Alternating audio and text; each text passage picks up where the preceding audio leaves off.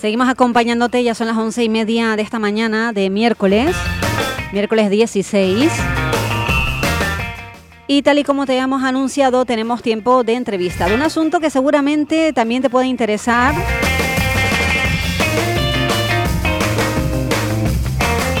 Sube el volumen de la radio porque es el momento de mantener una conversación, de charlar con eh, Lide Erice, que es dietista y nutricionista. Eh, Lide, buenos días. Buenos días, ¿cómo estás? Muy bien, muy bien. Eh, digo yo que es un tema que seguramente le puede interesar a cualquiera de nuestros oyentes porque es un tema o abarcas muchos asuntos dentro de tu profesión. Sí, todos los que me dejen los abarcaré y los que no me dejen me los inventaré. Porque a veces uno piensa dietista, nutricionista, esto solo para ponernos a dieta, pero esto va mucho más allá. Sí, sí, lo típico de, eh, bueno, ¿tú a qué te dedicas? ¿A hacer que la gente pierda peso o a prohibir alimentos? Y eso es una visión muy antigua y obsoleta de lo que es mi profesión, que no tiene final. Hay que decir que además Lide también forma parte de la Asociación Española contra el Cáncer, eres eh, su dietista, nutricionista y colaboras con ellos, trabajas con ellos. Sí, efectivamente es un proyecto que inició hace ya casi tres años y aquí en, eh, bueno, en Fuerteventura es uno de los pocos puntos donde la, asociación tiene este servicio que es fenomenal y fantástico y a la gente le, sirve mucho y le está gustando. Sabes que estamos en pleno verano, nos gusta ir a la playa, nos ponemos menos ropa, enseñamos más el cuerpo y para eso antes hemos tenido que estar trabajando nuestro cuerpo, bueno, algunos eh, o algunas. Eh, hay diferentes ciclos en esto de, las dietas, en esto de cuidarnos eh, en cuanto a alimentación, el cuerpo. Ah, cuéntanos. Sí, mira, me gustaría hacer un matiz y es que para ahora para el verano, para ir a la playa, lo único que se necesita es un cuerpo y todos son válidos, independientemente del tamaño, de la talla, de la forma y de, del aspecto, si entra dentro o no de los cánones de belleza que nos han impuesto. Todos los cuerpos son válidos y para ir a la playa lo único que necesitas es crema de sol, agua, una gorrita y ese cuerpazo que seguramente lo tengas a mano. Pero sí es cierto que... Em, la mayoría de la gente asocia esta temporada de más exposición corporal, como bien lo has dicho además, menos ropa, más calor. Eh, con una, bueno, con, con, la exposición de algo que igual no siente que, que merezca o que deba ser exhibido y e inicia eh, anteriormente a, la temporada de, verano, ¿no? La mal llamada que yo la odio, la Operación Bikini. Operación Bikini, que eso lo, escuchamos siempre, Operación Bikini. Que ahí me suena como si antes de entrar al probador de, de, cualquier tienda de ropas te pasaran una cinta métrica y dijeran tu cuerpo sí puede entrar para el bañador o, o no, sigue currándotelo. Eh, pero sí, bueno, por desgracia la mayoría de la gente se dedica a hacer estos, mm, estos ciclos de, eh, pues igual desde Semana Santa o después de Navidades hasta principios de verano, donde hace dietas restrictivas o gestiona la alimentación y, su, a, costa de su relación con la comida y de su cuerpo, sacrificándose de una manera en la que ni disfrutas de la alimentación ni de la actividad física y que luego además no has construido un hábito saludable ni permanente y que probablemente pierdas a lo largo del verano porque no ha sido algo que, construyeras desde el placer de mm, voy, a hacerlo, voy a hacerlo algo mejor independientemente del peso o del objetivo final mm. estético. O sea que lo que no tenemos que hacer es unos meses antes de que llegue el verano eh, privarnos de lo que más nos gusta porque sabemos que eso va a ser imposible mantenerlo durante todo el tiempo, ¿no? durante todo el resto del año. Exacto, lo que no tenemos que hacer es mm, culpar o intentar castigar a nuestro cuerpo a través de la restricción de alimentos por intentar llegar a un físico o un aspecto físico. Mm. Romper con el canon de belleza sería lo ideal, sabiendo que a veces es difícil, aunque ya hay muchísimos movimientos dentro de, de esta comunidad de redes sociales y en general en la calle ya cada vez se ve más, pero diría que hay que, para poder llegar sanos a verano y para poder disfrutar de la playa, hay que construir una buena relación con la comida y con la actividad física y bueno, con nuestro entorno ya si, si nos ponemos a, tirar del hilo con todo lo que podamos. ¿Y cómo hacemos eso, Lide? Porque decirlo parece fácil, pero luego ponerlo en marcha no lo es tanto, ¿no? Totalmente. Yo además eh, estas, estas vacaciones he estado con unas amigas y eh, hablábamos de lo normalizado que están eh, las...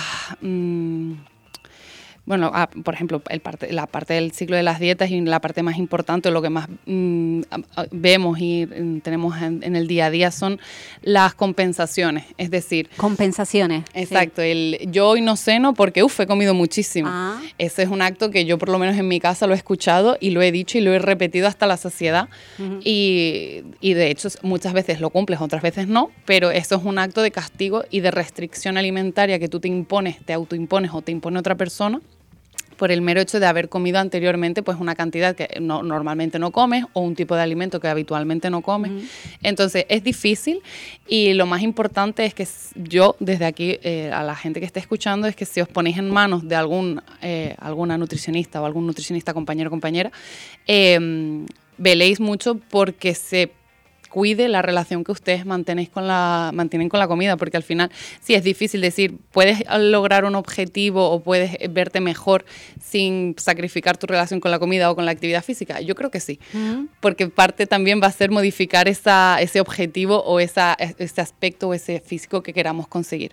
Entonces, Lidia, esto de esas personas que a lo mejor siempre tienen algún kilito de, de más, según eh, lo que ellos consideran que, que es su físico adecuado, y que parece que siempre están en una permanente dieta, ¿esto se puede, se puede eliminar? ¿Esto podemos solucionarlo y, quizás buscar unos hábitos más saludables y entonces ya mantenerlo siempre en el tiempo? Yo creo que sí, sobre todo alejando eh, ese ese objetivo de perder esos kilitos de más. Nadie tiene kilitos de más. Una, una gente pesa eh, mm, unos kilos, otra gente pesa otros kilos, pero no tenemos kilos de más, tenemos kilos y puntos. Es decir, no nos sobra nada. Lo que podemos hacer es mejorar nuestra capacidad física, independientemente del peso total. Es decir, si tú eh, haces más entrenamientos de fuerza, por ejemplo, puede ser que no, mm, el peso total de tu cuerpo no cambie, pero tu capacidad de levantar eh, peso, tu fuerza sí que aumente. O si te, te apuntas a clase clases de, yo que sé, de pole dance, probablemente tengas más elasticidad o más resistencia. Igual no cambia tu peso, pero sí que cambia la forma en la que tú vas a ver tu cuerpo y sobre todo va a cambiar su resistencia. Para mí es muy importante, o sea, yo intento abolir y deconstruir todo lo que puedo la idea de, de la salud y el peso, porque para mí no van de la mano y esta es una guerra que hay dentro de, del bando o dentro de la comunidad de sanitarios que, que estamos continuamente ahí debatiendo sobre si el peso es o no una, una, señal de salud.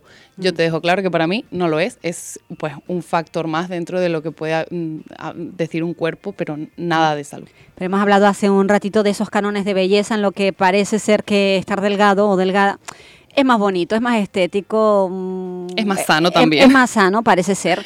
Eh, y me imagino yo que llegarán a tu consulta personas que previamente a dar contigo han hecho dietas algunas disparatadas. ¿Te encuentras cosas como esta? ¿Hacemos locuras por eh, ponernos en línea? Hacemos locuras por sentirnos satisfechos con nuestro aspecto físico y por sentir que satisfacemos a la gente que nos mira. Y eso es muy doloroso pero me encanta cuando este tipo de perfil de pacientes me llegan y entonces encuentran en la consulta un espacio de seguridad y empezamos a trabajar siempre en colaboración con psicólogas, porque para mí vamos de la mano, si no, si, donde están ellas voy yo detrás siempre. Eh, empezamos a mejorar toda esa dinámica y todas esas esos eh, eh, hábitos que se han construido en base a estoy a dieta, me fastidio, me, critico, me fustigo, luego eh, consigo el objetivo, me disfruto, pero siempre hay una parte que dice, bueno, podrías estar un poquito mejor, podrías estar un poquito más delgada, podrías tener menos celulitis.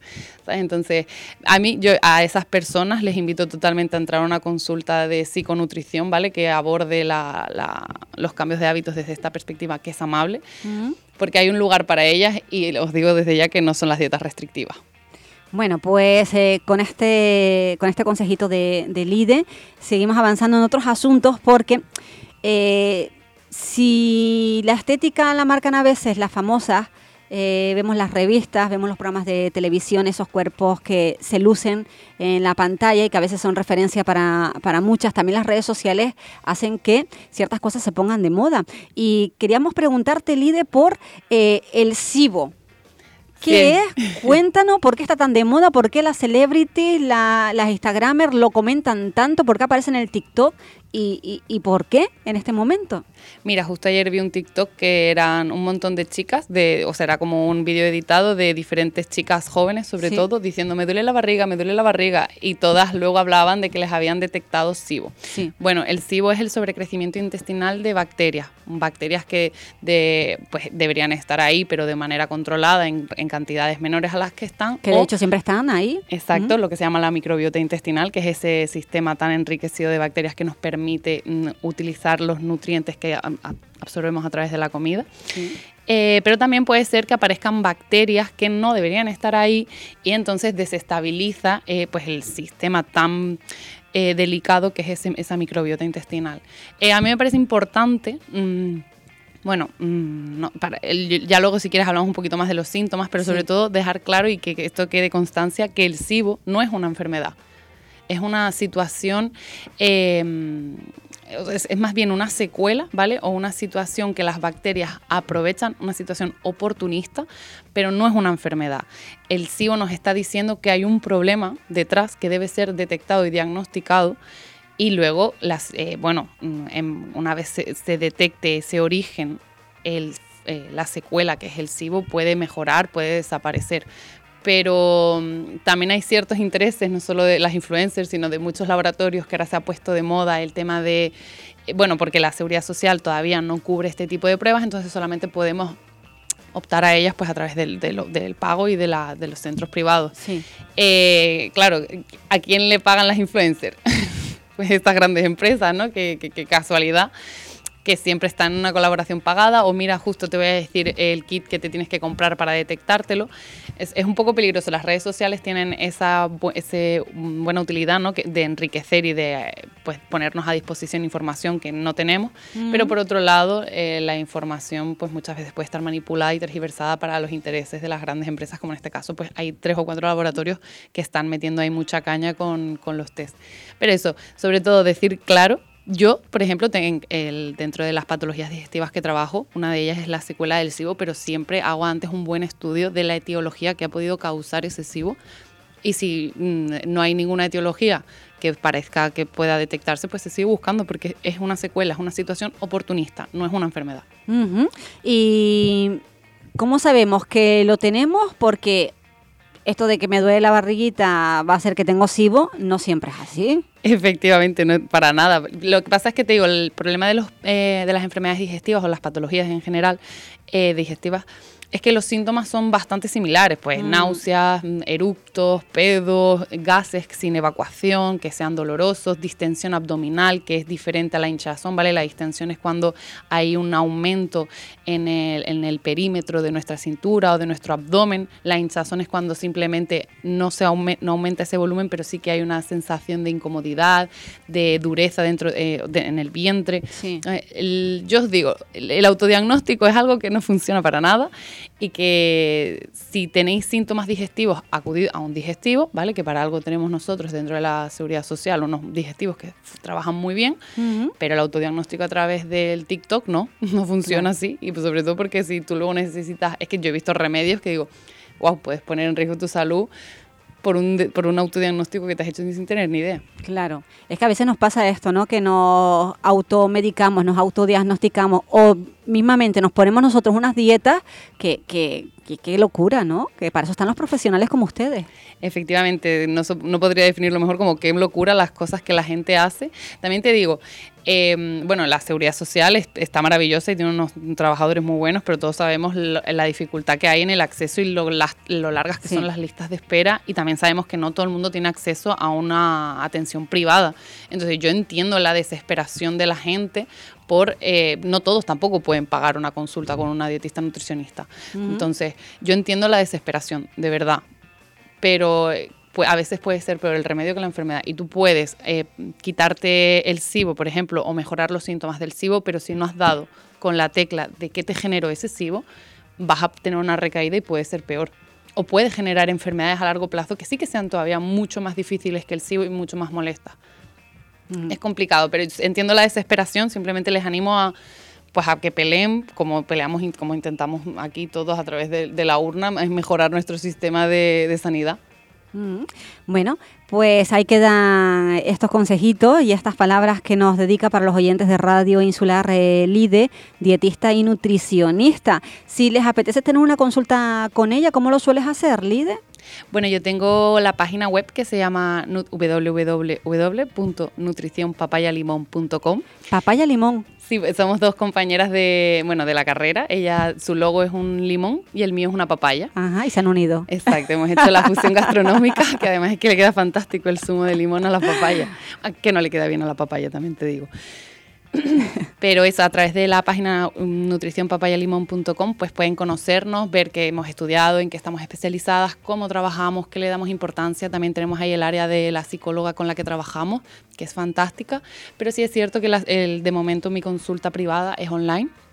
Y bueno, presencialmente mm, solo atiendo a pacientes oncológicos de, a través de la Asociación Española contra el Cáncer aquí en Fuerteventura, en Puerto.